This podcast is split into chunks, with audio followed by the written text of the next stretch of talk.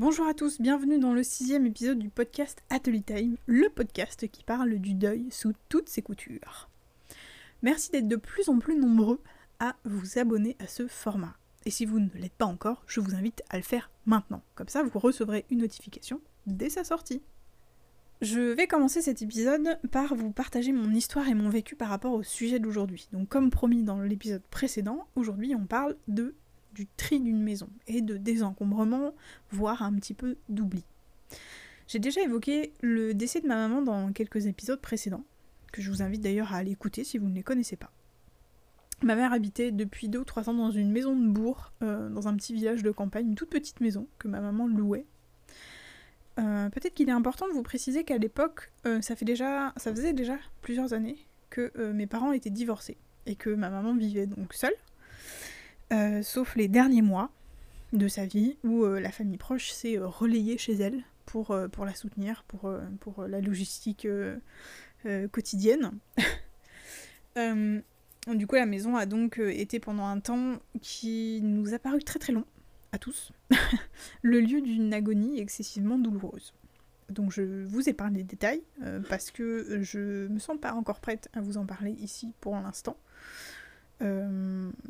Et c'est pas le sujet du jour, de toute façon. Mais ça vous plante un peu le décor. Quand maman est partie, il a fallu donc tout débarrasser. On a d'abord rendu le lit médicalisé et surtout on s'est débarrassé de tous les médicaments et autres accessoires médicaux qui nous rappelaient son calvaire et donc le nôtre par extension. Ça, on l'a fait très très vite et très tôt. En fait, ça nous brûlait presque les doigts. On l'a fait sans regret euh, et on l'a fait entre le moment de son décès et de ses obsèques. Donc vraiment, ça, a été très très rapide.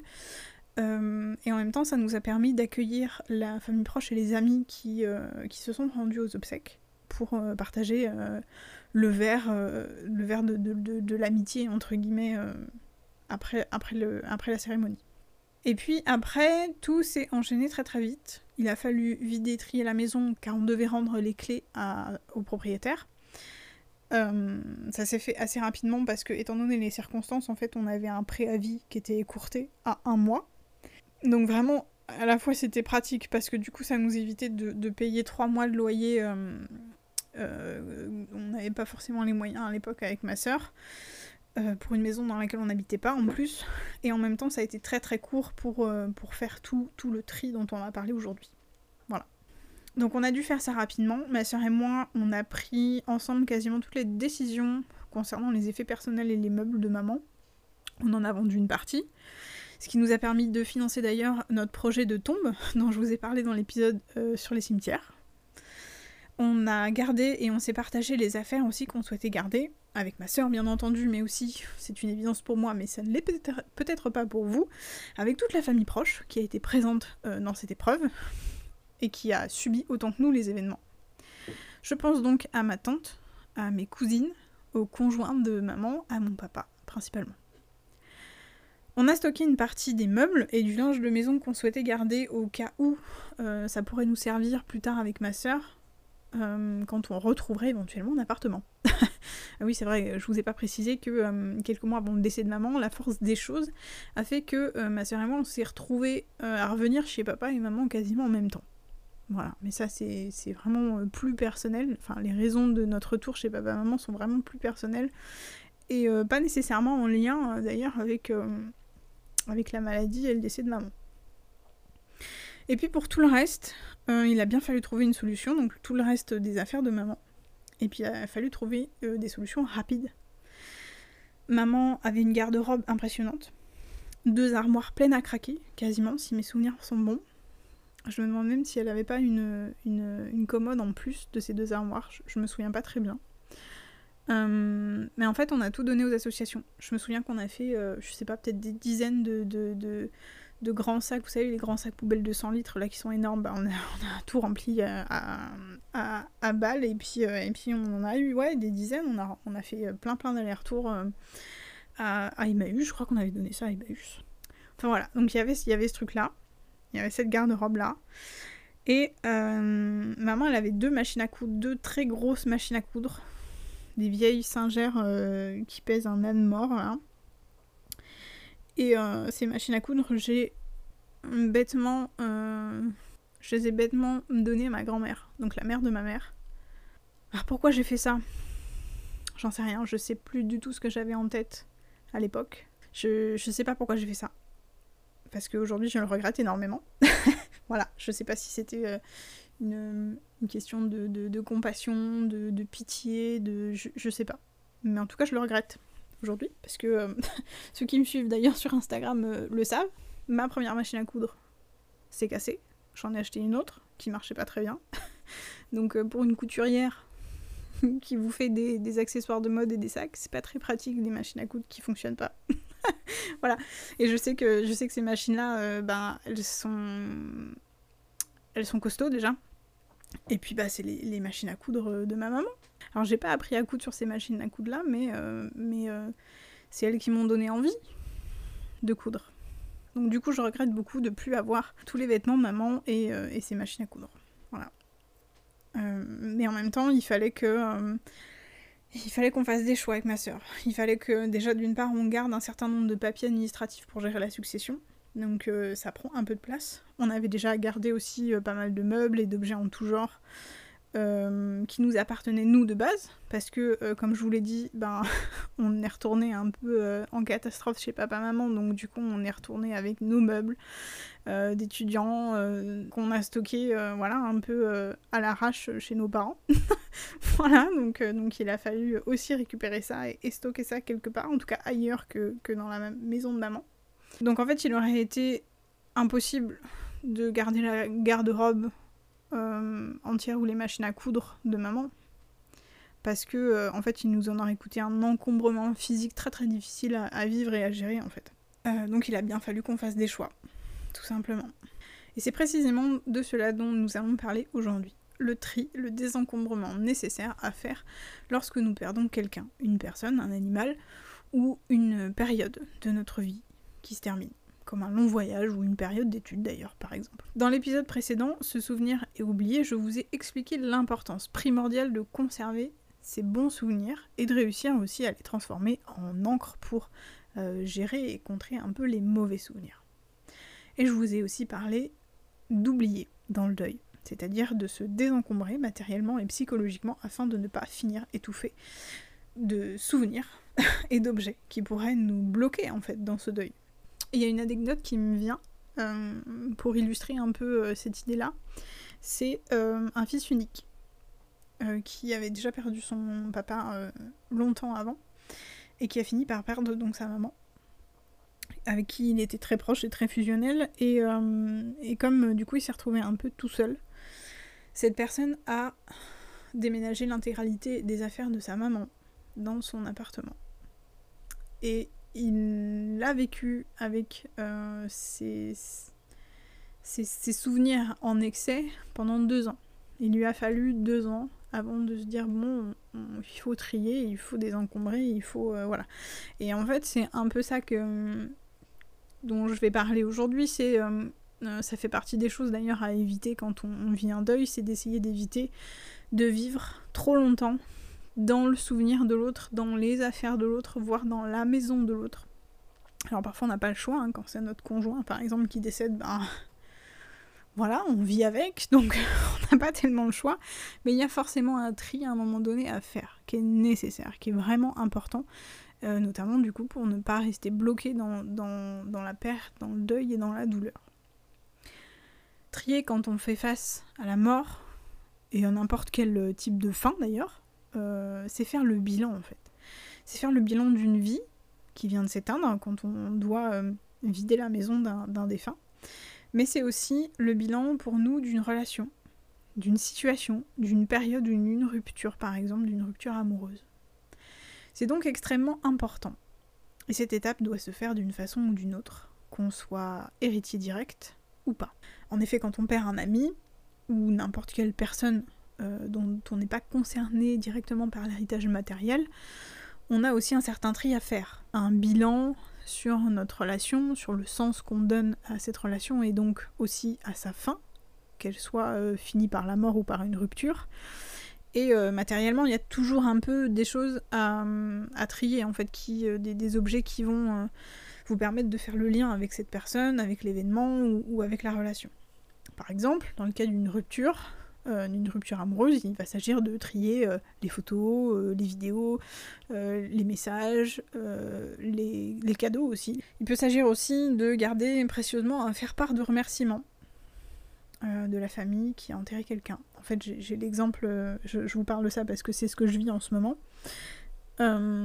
j'ai là devant moi, à l'heure où je vous parle, le faire-part de remerciements d'une famille qui a enterré un enfant donc un frère, un frère euh, pour, pour, euh, pour certaines personnes et un enfant pour, euh, pour les parents. Et j'étais pas particulièrement proche émotionnellement de cette personne-là qui est décédée, mais je le suis de leur famille.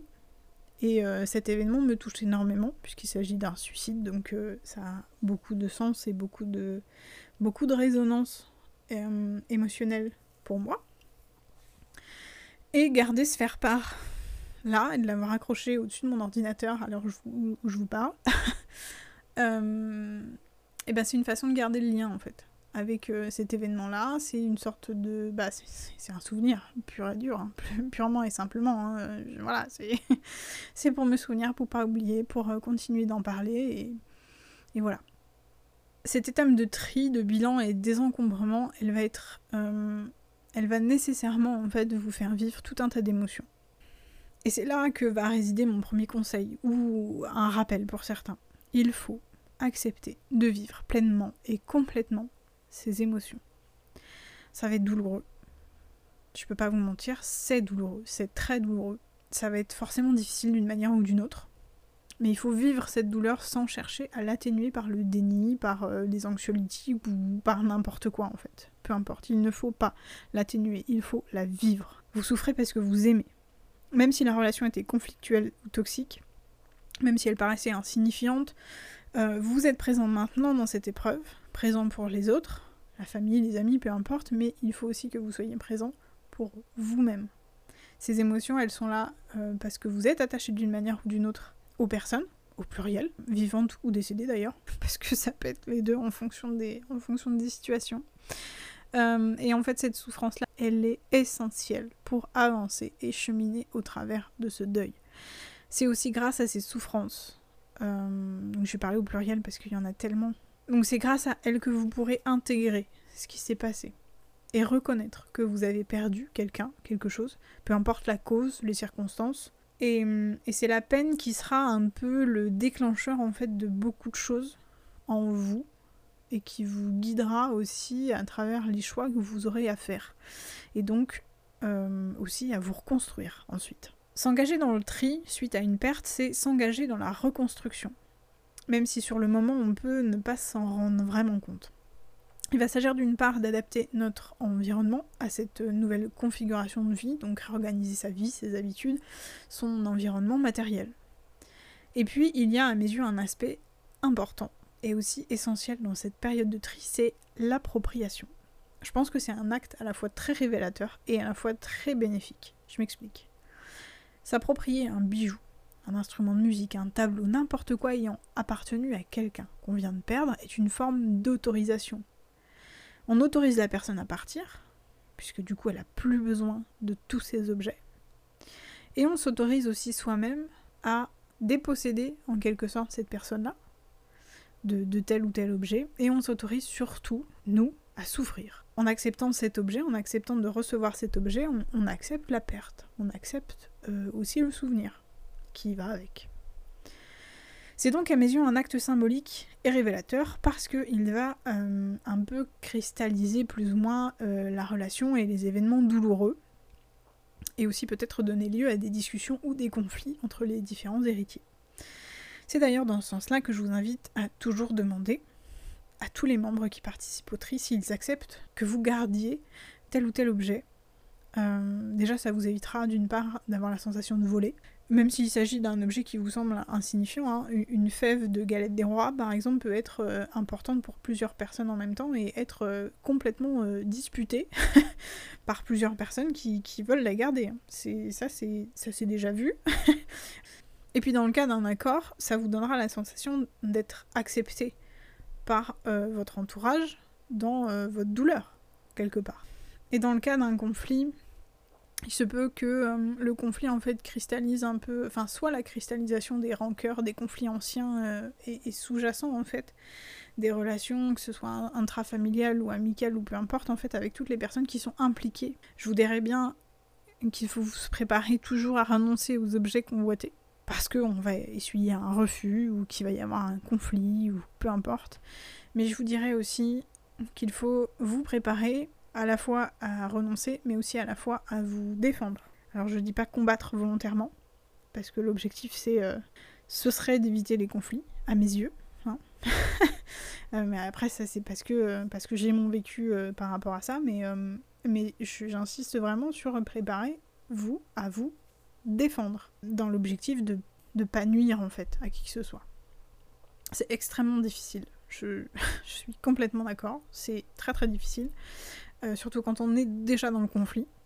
Et pourtant, c'est vraiment, vraiment essentiel. Et, c'est ça aussi qui va permettre de mieux vivre le deuil, en fait. C'est d'essayer d'éviter à tout prix le conflit, euh, la méchanceté, les insultes, etc. Parce qu'on est tous dans une, une période émotionnelle qui est compliquée. C'est compliqué pour vous, mais c'est compliqué aussi pour les autres qui, qui rentrent en ligne de compte. Et qu'en fait, il y a des lois à respecter, il y a des volontés, que ce soit celle du défunt ou celle de, la famille ou quoi ou qu'est-ce, en particulier celle du défunt quand même, mais, mais voilà, à respecter. Et il y a aussi des ressources dont on va parler. J'ai envie de vous parler d'un objet que moi j'aimerais bien récupérer. Alors c'est un objet très imposant, que j'aimerais vraiment très très fort récupérer parce qu'il s'agit euh, de quelque chose qui appartenait à maman et euh, qui avait beaucoup d'importance pour elle. Euh, en fait, il s'agit d'un piano un piano droit, donc c'est pas un piano à queue, j'ai de la chance, mais ça reste un piano droit, donc ça reste un, très gros meuble imposant. Et en fait, ce piano, il a été offert à ma mère il y a très très longtemps, elle devait être ado à ce moment-là, et en fait, ce piano, il a toujours résidé, entre guillemets, chez ma grand-mère. Grand-mère à qui je ne parle plus, pour plein de raisons. En fait, je pourrais très bien aller la voir, lui demander, euh, lui demander si, euh, si elle veut bien que j'engage trois déménageurs pour, euh, le, descendre et le sortir de la maison et puis l'emmener jusque chez moi. Mais en fait, j'ai peur. J'ai peur parce que je lui parle pas, je lui parle plus, je ne veux plus lui parler. Euh, parce qu'elle a été donc méchante avec maman, elle a été méchante avec moi, elle a été méchante avec ma sœur. Sans rentrer dans les détails, en fait, on n'a plus envie du tout d'avoir des contacts avec elle. Ce qui fait que la famille est coupée en deux, mais ça, ça fait déjà vraiment longtemps que, c'est le cas. C'est juste encore plus prononcé aujourd'hui. et à mes yeux, quelque part, le, piano de maman, il est pas du, bon côté de, la famille, quoi. Et euh, en fait, j'ai pas envie d'aller lui demander parce que j'ai vraiment trop peur de euh, raviver les conflits, en fait. Qu'elle me reproche d'avoir coupé les ponts avec elle, alors que je l'ai fait clairement pour me protéger, protéger ma famille, hein, qu'on soit d'accord. Et puis j'ai peur aussi euh, clairement du refus, en fait, qu'elle me dise bah non, en fait, c'est mon piano quelque part, tu vois, et et tu l'auras pas quoi. Alors je me dis que euh, je ferai cette demande dans le cadre de la succession, quand la situation se présentera. Je sais ce que je veux, clairement, et je sais aussi ce que j'accepterai pas des personnes potentiellement impliquées dans cette succession, puisque ça peut changer. Alors du coup, je me prépare d'ores et déjà à ne jamais recevoir ce piano. Alors c'est difficile, hein ça, laisse un goût amer dans la bouche, hein, ça c'est clair. Et puis je me prépare aussi à ce que le sujet fasse débat, en fait. Euh, mon choix d'attendre la succession, il est aussi parce que euh, je sais qu'il y aura des personnes censées être neutres pour euh, gérer ça, en fait, pour gérer cette succession. Donc je ne serai pas complètement seule face à, l'autre partie de ma famille qui est, avec qui c'est conflictuel, en fait, pour demander ça. Voilà, je, me sentirais en tout cas un peu plus légitime à ce moment-là de demander le piano. je pense au notaire quand je dis une personne censée être neutre. Alors j'insiste lourdement sur le censé être neutre parce que euh, d'une part, une personne ne sera jamais vraiment neutre, objectif. Voilà, on sait que c'est impossible humainement, mais euh, que les notaires surtout ont, un très grand et important rôle à jouer dans les familles et les successions. Et qu'un notaire, qu'on se le dise, euh, ça peut favoriser une partie plutôt que l'autre ou cacher des choses, ou carrément être corrompu. Hein. voilà, on va pas se cacher. En tout cas, du coup, il peut faire facilement euh, pencher la balance d'un côté ou de l'autre, selon, euh, entre guillemets, ses préférences, mais surtout aussi euh, en fonction des pots de vin. Voilà. effectivement, je vous parle là pour le coup de vécu. Mais revenons à nos moutons. Est-ce que vous avez déjà entendu parler de Marie Kondo? Si oui, vous êtes bien heureux, et vous connaissez certainement déjà plusieurs clés pour faire le tri de façon saine et sereine. Pour ceux qui la connaissent pas, Marie Kondo, c'est la reine du rangement. C'est une reine ou un gourou en fonction de ce qu'on en pense. Mais elle a créé un business entier sur le rangement. Une série Netflix, un livre, et elle est présentée comme une consultante en rangement. Donc elle fait des conférences, etc. Enfin, c'est une dinguerie cette nana. Euh, elle est allée très très loin dans le délire. Mais euh, tout ce qu'elle dit n'est pas complètement déconnant. J'ai regardé la série, j'ai lu le livre et, euh, et d'autres aussi sur le même sujet. Et j'ai retenu plusieurs choses intéressantes qui vont nous servir dans le cadre du sujet d'aujourd'hui. Alors bien entendu, comme je vous l'ai dit, il y a des aspects qui paraissent complètement excessifs dans sa méthode. Hein. Euh, je vais certainement pas vous parler du chapitre sur le pliage des petites culottes et des chaussettes aujourd'hui, par exemple. Euh, voilà, mais je vous laisse euh, aller, aller checker un peu ce qu'elle ce raconte, parce que c'est très très intéressant, et puis comme ça vous pourrez vous faire votre propre idée. Mais du coup, il y a plusieurs éléments quand même qui me semblent en tout cas intéressants à piocher et puis un petit peu adaptés. Par exemple, trier par catégorie d'objets. Soit trier par exemple que les livres dans un premier temps, et puis après les vêtements, et puis après les documents administratifs par exemple. Dans le cadre d'un deuil, j'ajouterais que ces catégories peuvent hum, vous permettre d'organiser le tri pour commencer à trier des catégories d'objets qui sont moins émotionnelles pour vous, parce que euh, ces catégories peuvent changer d'une personne à une autre. Mais, euh, mais voilà, surtout si cette tâche, elle vous fait peur en fait, et que euh, vous sentez un peu impressionné par l'ampleur de la tâche, commencez petit et commencez par quelque chose qui est euh, qui est pas trop émotionnel. Par exemple, une petite pièce, un, bureau par exemple, où il euh, faut ranger euh, les papiers administratifs, les factures, machin, etc. Ça, c'est. Voilà. Par exemple, hein, moi, moi c'est mon, mon, mon tout petit à moi, mais ça peut être colossal pour quelqu'un d'autre qui a par exemple une phobie administrative et qui va préférer se plonger dans les placards de vêtements plutôt que, plutôt que ça. Vraiment, ça dépend de vous, ça dépend de, où est-ce que vous mettez votre émotionnel. Marie Kondo propose de trier aussi en trois piles, ou trois boîtes, trois catégories en fait. Euh, les objets à garder, les objets à donner et ceux à jeter. dans le cadre d'un tri intégral dont l'objectif est de vider une maison, ça peut être délicat. c'est des, catégories pour le coup très, euh, très ciblées, etc. Mais il faut que vous les adaptiez à vous et à votre fonctionnement, parce que si vous êtes tout seul, vous n'aurez peut-être pas les mêmes catégories que si vous êtes deux, ou que vous, si vous êtes 10 à trier et à potentiellement pouvoir récupérer des choses quoi. Donc on peut inventer d'autres catégories de tri et faire des, boîtes par exemple en fonction des personnes présentes. Et dire ah ben tiens peut-être que euh, euh, tel vêtement ou tel bijou euh, peut intéresser telle personne, bah et la personne en question elle a une boîte à son nom et euh, une fois que une partie du tri sera terminée, en tout cas régulièrement, il faudra vider sa boîte pour dire bah oui ça je veux bien garder, ça peut-être que je préférerais que ce soit quelqu'un d'autre qui le garde, etc., etc. Par exemple, il faut adapter en fait, il faut adapter ces trucs-là, ces astuces-là. Et, d'où l'importance de s'organiser quand on est plusieurs, surtout si on est nombreux. Euh, on pourrait imaginer par exemple faire des équipes avec des missions spécifiques en lien avec les personnalités par exemple des personnes qui, sont présentes.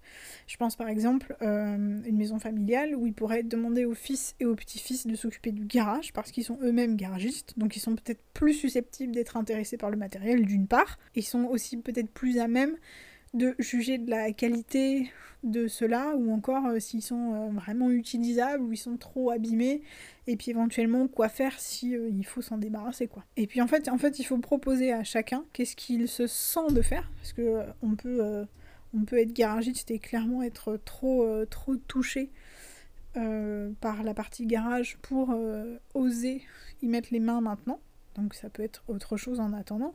Enfin voilà, il faut vraiment proposer de se répartir euh, les pièces, les catégories d'objets, etc. en fonction de, leurs besoins, de leurs envies, de leurs possibilités. Vraiment, c'est ça. Il faut communiquer, vous n'avez pas le choix en fait.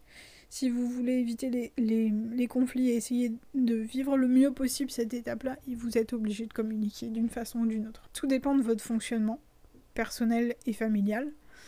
Le tout étant de pouvoir faire un, bilan de votre côté tout seul et un bilan aussi ensemble. Pendant ce tri, il arrivera aussi que vous vous retrouviez face à des objets dont vous ne savez pas quoi faire. Un tri c'est long, c'est éprouvant, c'est une succession interminable de choix au sujet d'objets qui vont vous faire vivre une multitude d'émotions. Et on peut se retrouver face à des, piles de, cartes postales de, vacances par exemple, un, service de table ou de, nappe ou peu importe, un tableau aussi pour lequel il faut choisir, garder, donner, jeter. Et dans cette situation-là, on peut faire plusieurs choses. Déjà, on peut peut-être commencer par faire une pause. Parce que ça fait peut-être déjà 2, 3, 4 heures que vous êtes en train de trier. Donc forcément, ben, physiquement, c'est fatigant. Plus les émotions, plus tout ça. Voilà. Donc euh, accordez-vous des pauses. Allez euh, boire un coup, allez, euh, allez marcher un peu dehors, etc. Mais faites des pauses. Vous pouvez aussi vous autoriser une pile spéciale, une catégorie de tri, je sais pas. voilà, de mettre un objet un peu de côté en disant bah pour le moment je sais pas trop ce que je veux en faire, est-ce que je veux le garder, est-ce que quelqu'un le veut, etc. Voilà, pour le moment je sais pas, je mets ça de côté, on verra plus tard.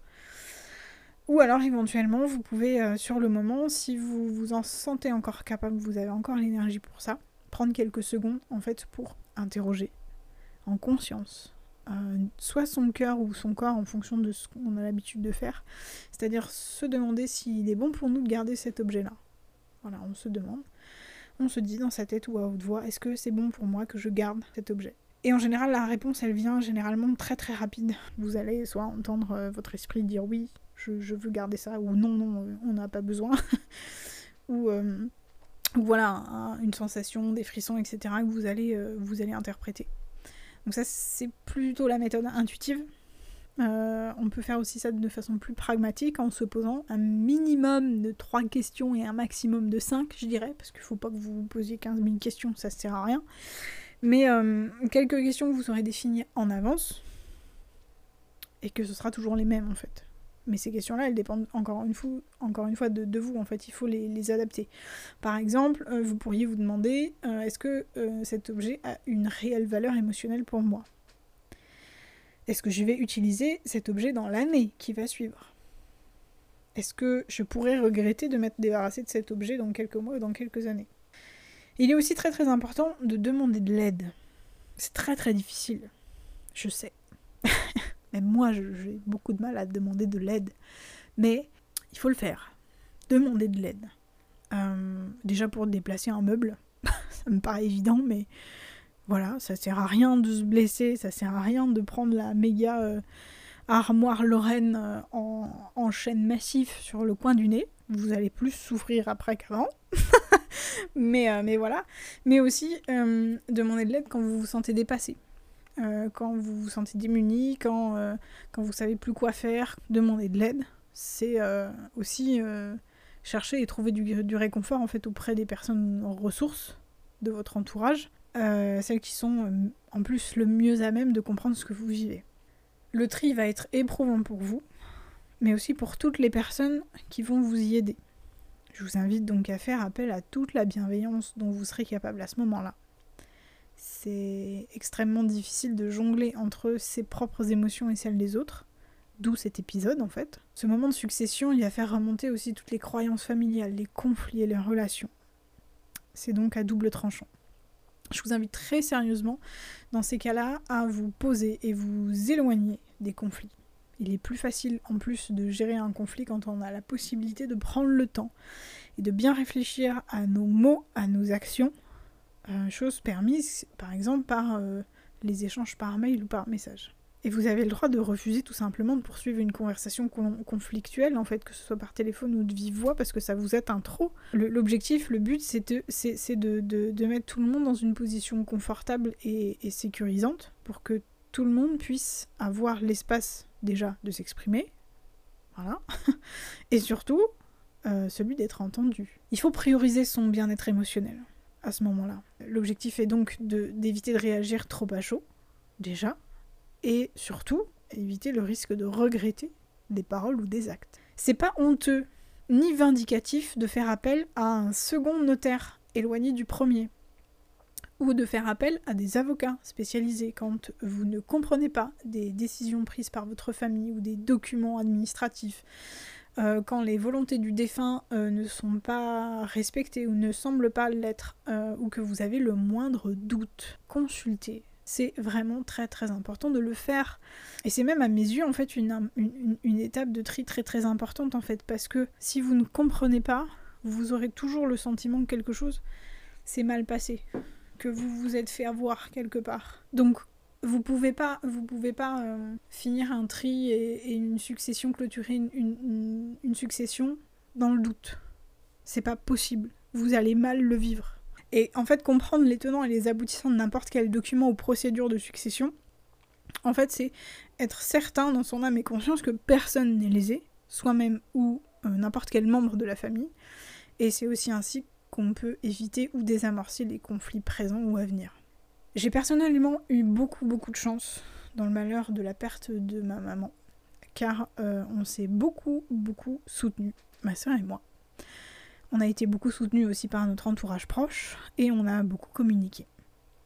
Ainsi les choses se sont faites sans conflit majeur. On est allé euh, aux différents rendez-vous avec ma soeur euh, vraiment côte à côte, on a tout adapté. Et en même temps à ce moment-là, il y, y a des choses qui nous ont beaucoup aidés des circonstances en fait qui nous ont aidés. Par exemple, le fait qu'on vive ensemble à ce moment-là, chez notre papa en plus, qui plus est, euh, ça a fait déjà qu'on s'est beaucoup rapprochés, d'une part, et aussi ça a fait que euh, en fait on était plus ou moins disponibles les uns pour les autres à tout moment.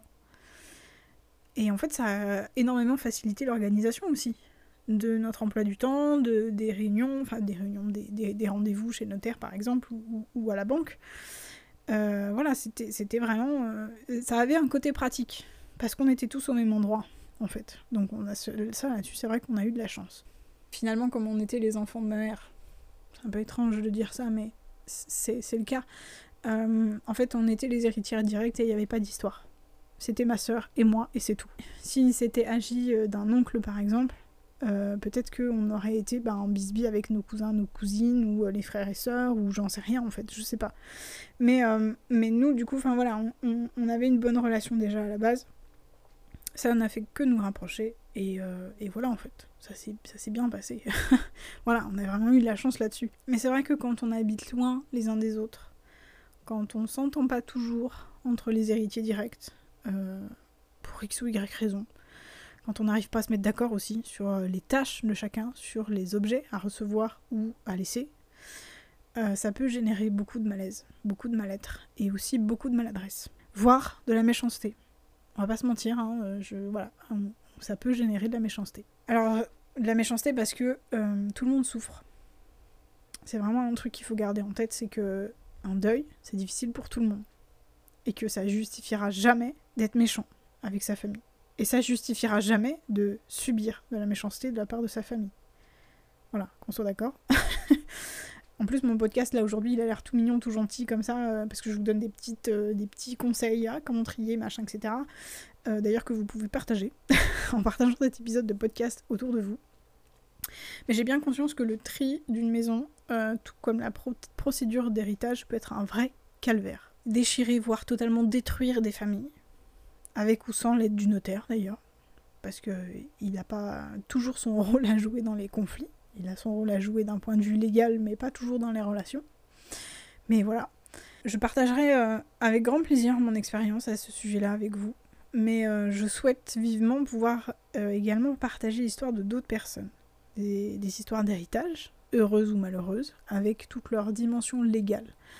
Euh, parce que ces histoires, elles me semblent importantes à être racontées et partagées. D'une part, euh, pour les endeuillés eux-mêmes, c'est une forme de bilan à faire sur les événements, et donc pour eux toujours en fait avancer, cheminer dans, leur deuil. En plus, pour toutes les personnes qui vont recevoir ces partages d'expériences euh, et qui potentiellement ont vécu des choses terribles dans leur famille, ou qui se préparent à vivre des successions difficiles, parce que oui, clairement, on peut déjà deviner à l'avance qu'une succession risque d'être compliquée, même si la personne est encore loin de la tombe, on peut se douter que, oulala, euh, voilà, en fonction des relations, en fonction de ce qui a à se partager, ça peut, euh, ça peut être difficile. Mais en tout cas, tous ces partages-là peuvent donner des clés, des astuces, des connaissances légales et psychologiques vraiment importantes et soutenantes, et aussi du coup forcément permettre de se sentir moins seul dans ces difficultés. Donc si vous avez envie qu'un ou plusieurs épisodes d'ailleurs, pourquoi pas, de ce podcast se tournent vers ces sujets-là, et donc vers vos histoires de succession, d'héritage ou de tri de maison, de, répartition des, objets matériels, je vous invite à me raconter votre vécu, toujours sur mon site internet atelier.fr, a t e l i y e a h.fr dans la rubrique communauté. Une courte et dernière partie de ce podcast pour vous parler des options vous avez pour tous les objets d'un défunt dont vous aurez à hériter. Option valable aussi si euh, vous avez besoin de faire le tri chez vous. Peu importe la raison d'ailleurs. Euh, déjà, vous pouvez donner tous les objets pouvant de nouveau servir. C'est une façon écologique et circulaire de consommer. Vous pouvez vous rendre dans des associations telles que Emmaüs ou des recycleries locales qui prendront en charge vos vêtements, livres, vaisselle, meubles, etc. pour les revendre ou les redistribuer à d'autres personnes dans le besoin. L'avantage de cette option, c'est qu'elle ne vous coûte rien, qu'elle est rapide, puisque euh, une fois que les objets sont rassemblés, il suffit de les emporter au lieu de collecte et euh, c'est fini. on en est entre guillemets débarrassé.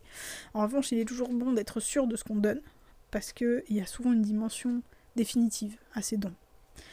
Sauf peut-être si on a décidé de donner à des amis ou des parents éloignés, ou alors qu'on retrouve par hasard les objets qu'on a donnés dans les espaces de vente des dites associations, si vous êtes comme moi du genre à les fréquenter bien entendu. Quand on en a le temps, ce qui est clairement pas toujours le cas, surtout quand on vit d'une maison en location par exemple, on peut essayer de vendre au moins une partie des objets dont on a hérité. Après tout, c'est une façon de faire grossir l'héritage financier. On peut donc utiliser des plateformes comme Le Bon Coin pour la plupart des objets, des meubles, euh, de la décoration, etc. Euh, on peut utiliser Vinted ou Vestiaire Collective aussi, qui sont des applications sur téléphone qui sont très très pratiques pour les vêtements, les accessoires, les bijoux. Euh. Mais ça peut être carrément contraignant de devoir faire des dizaines de colis, de répondre à plein de messages de personnes voulant avoir des informations supplémentaires sur euh, ah ben, quel est le, diamètre de tel vase, quel est le tour de taille de tel pantalon, etc. etc. Donc ça peut être assez imposant, assez lourd. voilà, et puis finalement, rien que de mettre tout en ligne aussi, créer une annonce pour chaque objet. Si on a décidé de mettre par exemple toute une garde-robe en ligne, ça peut être lourd aussi. Donc si on tient euh, vraiment à vendre ces objets, on peut aussi organiser un vide maison, c'est-à-dire euh, plusieurs, une ou plusieurs journées euh, où vous êtes dans la maison à vider et où vous invitez les personnes intéressées à venir visiter la maison, voir si quelque chose peut les intéresser. Cela demande une certaine organisation, c'est-à-dire de la communication et de l'organisation et un tri préalable pour vous, pour toutes les choses que vous souhaiterez garder. Et surtout, ça demande d'être prêt à estimer pécuniairement tous les objets que vous accepterez de mettre en vente, et aussi de vous préparer à vous retrouver face à des personnes qui souhaitent négocier le prix que vous avez fixé. Ce qui peut parfois aussi faire remonter des choses, puisque la négociation, c'est diminuer un prix, c'est aussi diminuer quelque part la valeur émotionnelle des objets que vous proposez à la vente. Donc ça peut être difficile, ça peut être compliqué. Et puis pour vendre les objets, vous avez toujours la possibilité de vous inscrire à des vides-greniers, dans la limite imposée par la loi bien entendu. Euh, mais cela demande un autre type d'organisation pour le coup, parce qu'il faut emporter tous vos objets sur place, donc il faut avoir les véhicules adéquats. le gros avantage, c'est qu'à la fin, on peut euh, cette une jolie cagnotte.